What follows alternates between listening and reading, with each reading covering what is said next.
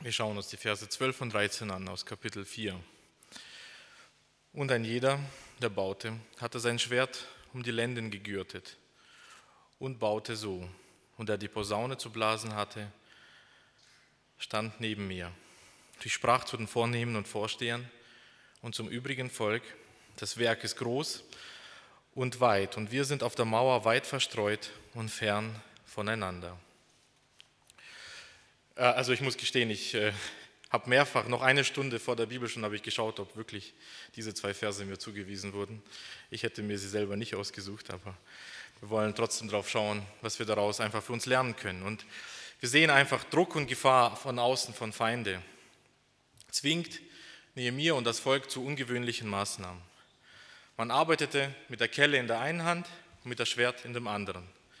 In dem Fall, wo man beide Hände für die Arbeit brauchte, wurde die Arbeit geteilt. Die eine Hälfte arbeitete, die andere Hälfte stand mit Waffen und Bögen ausgerüstet nebendran.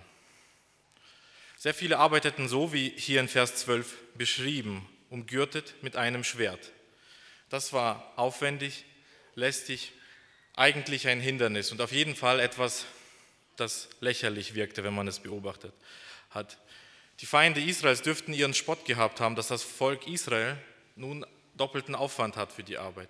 Sich mit einem Schwert umgürtet zu bücken, vor allem damals mit der israelischen Kleidung, berücksichtigt man auch das Gewicht dieser Waffen, ist äußerst umständlich, anstrengend, kräftezehrend. Ein Schwert ist einfach nichts, was man auf eine Baustelle mitbringt.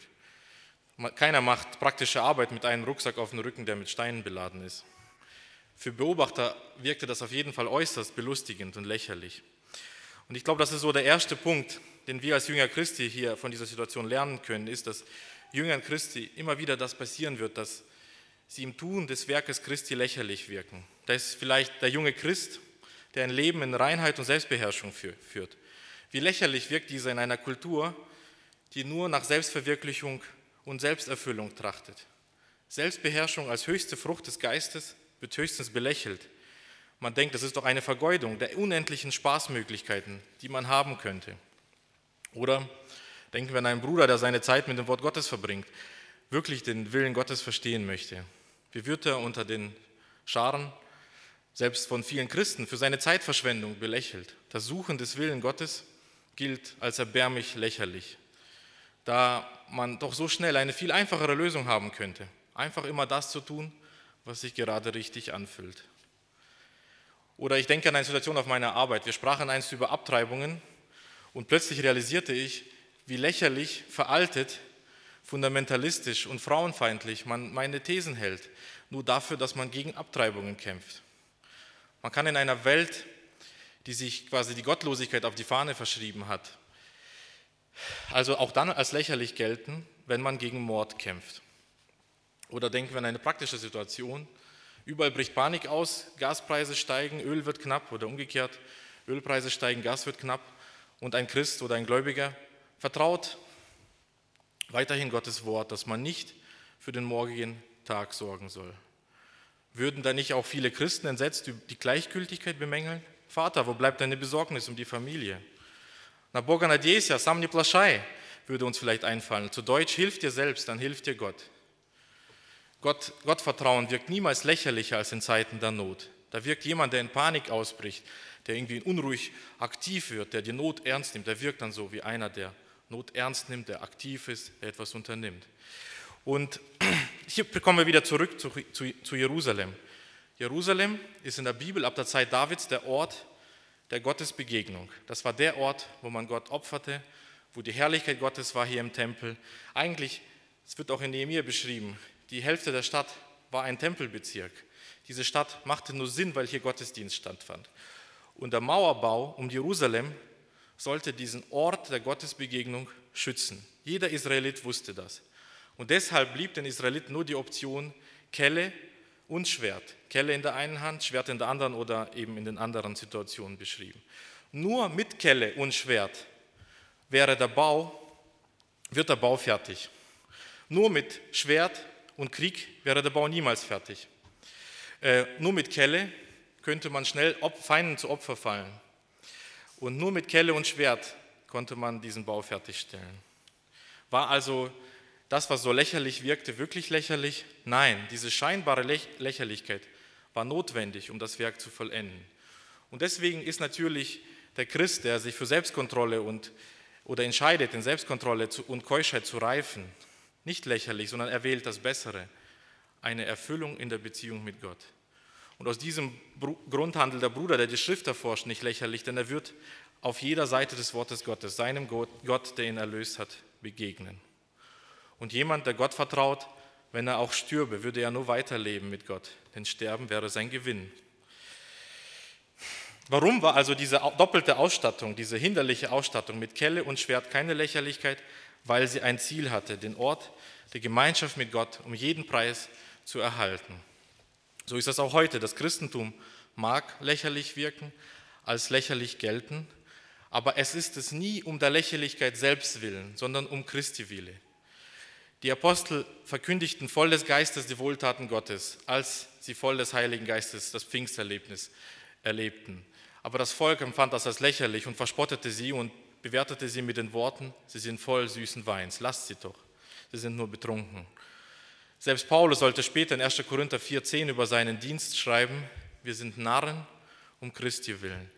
Also diese Lächerlichkeit um Christi willen, die unterscheidet sich von etwas, von so einer weltlichen Kopie, ähm, die es gibt. Es gibt nämlich eine Lächerlichkeit um ihrer selbst willen. Ich habe, ähm, oder anders ausgedrückt, etwa 400 nach Christus lebte ein Philosoph mit dem Namen Diogenes, der eine sogenannte zynische Haltung zum Leben entwickelt hatte.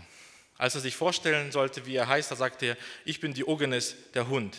Er lebte in einem Fass, verrichtete seine Notdurft in der Öffentlichkeit und tat etwas, was damals als sehr ungeziemlich galt, nämlich aß in der Öffentlichkeit.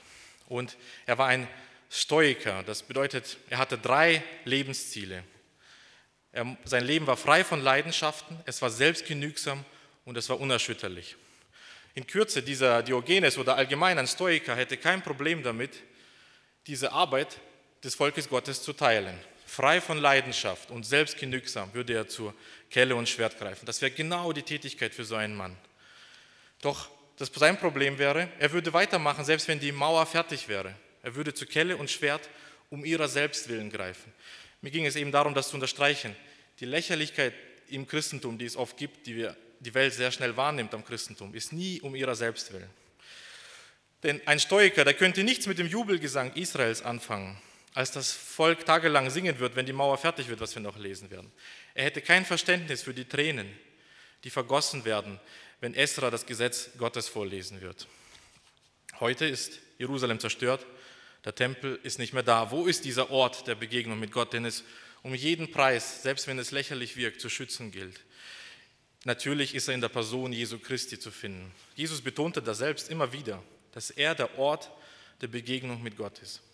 Da sagt er zu Beginn seines Dienstes, wir lesen Johannes 1, 51, der sprach zu ihm, zu einem seiner Jünger, Wahrlich, wahrlich, ich sage euch, ihr werdet den Himmel offen sehen und die Engel Gottes hinauf und herabfahren über den Menschensohn. Jesus ist der Ort, wo der Himmel offen steht, nicht mehr der Tempel. Jesus ist der Ort, wo die Engel Gottes, diese Leiter von Gott auf die Erde herunterkommt.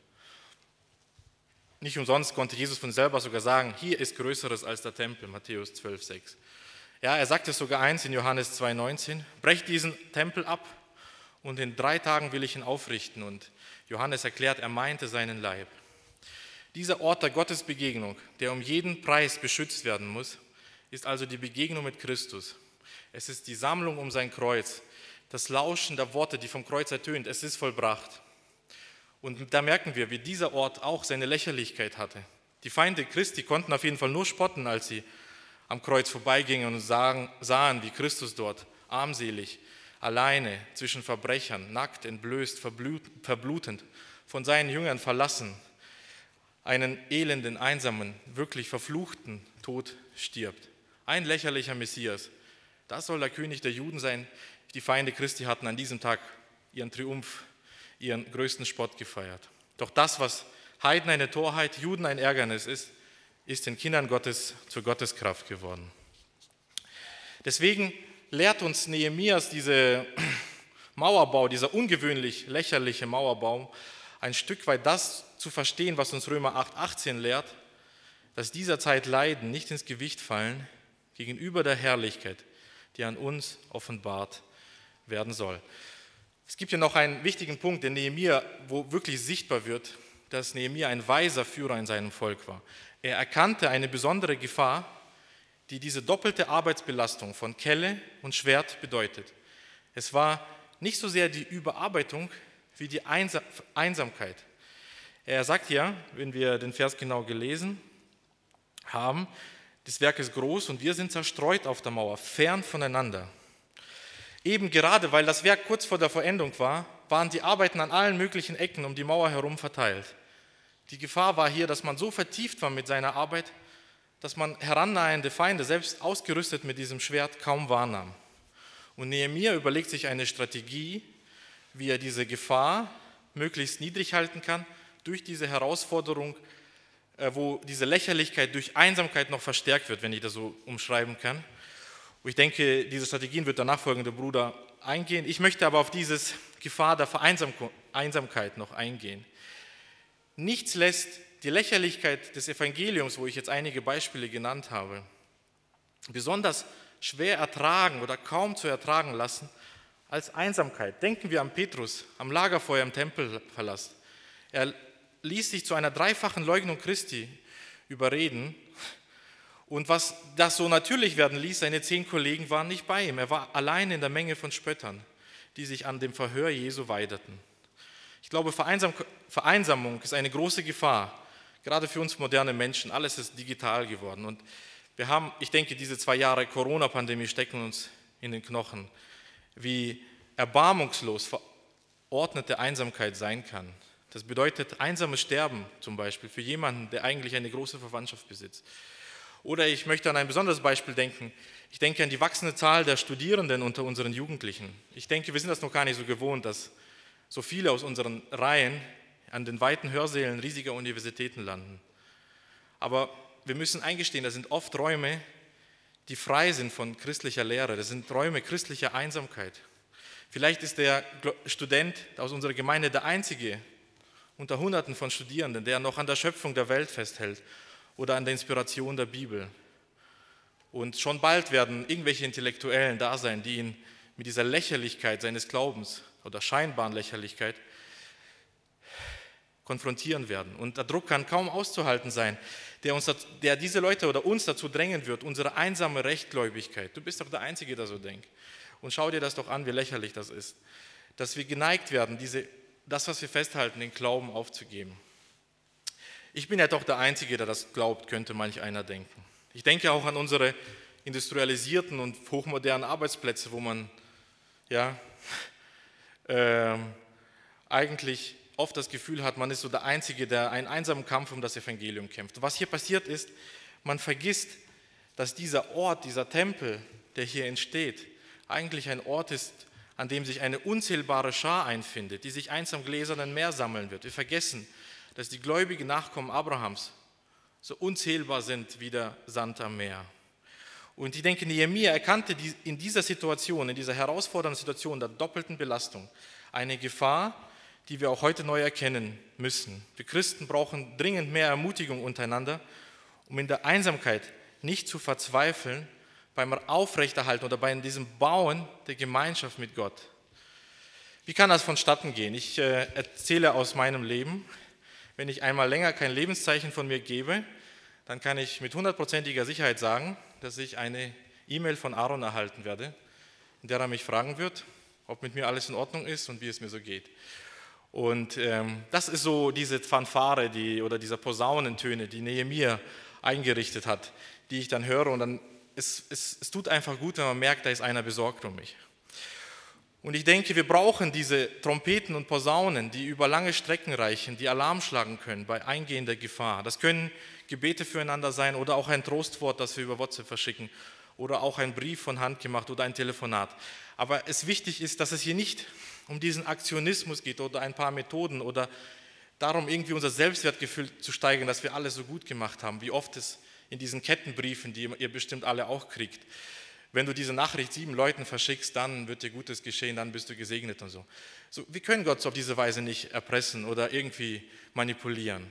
Es geht einfach darum, dass wir als Volk Gottes diese Nachsicht lernen müssen, die Nehemiah hatte, wenn Arbeit herausfordernd, doppelt belastet ist, dass wir aufs neue Mitleid und Langmut entwickeln mit unseren Mitgeschwistern, die unter Vereinsamung leiden. Ich habe das Beispiel von Jugendlichen im Studium gefragt, aber natürlich betrifft Vereinsamung zum Beispiel eben ledig gebliebene Personen oder ältere Personen oder Verwitwete und auch irgendwo unsere Mütter. Irgendwo kann jeder das landen. Also um, um wirklich mal ein persönliches Zeugnis zu erzählen, ähm, ich habe einen Kollegen, der gläubig ist, der sitzt genau mir gegenüber und er versteht sich überhaupt nicht mit mir. Und das bedeutet, dass wir manchmal den ganzen Tag nicht ein Wort miteinander reden können. Und obwohl ich einen gläubigen Kollegen direkt vor mir sitzen habe, fühle ich mich manchmal furchtbar einsam auf der Arbeit und denke mir, das kann doch nicht wahr sein. Und ähm, das, das, zeigt einfach, wie vielschichtig sowas sein kann, dass man so einen Posaunenstoß der Erinnerung brauchen muss, dass das Werk, was wir tun, so lächerlich es sich anfühlt, es wert ist, in Geduld ertragen zu werden, was uns Judas 2021 lehrt. Ihr aber, meine Lieben, baut euer Leben auf eurem allerheiligsten Glauben und betet im Heiligen Geist und bewahrt euch in der Liebe Gottes und wartet auf die Barmherzigkeit unseres Herrn Jesus Christus zum ewigen Leben. Amen.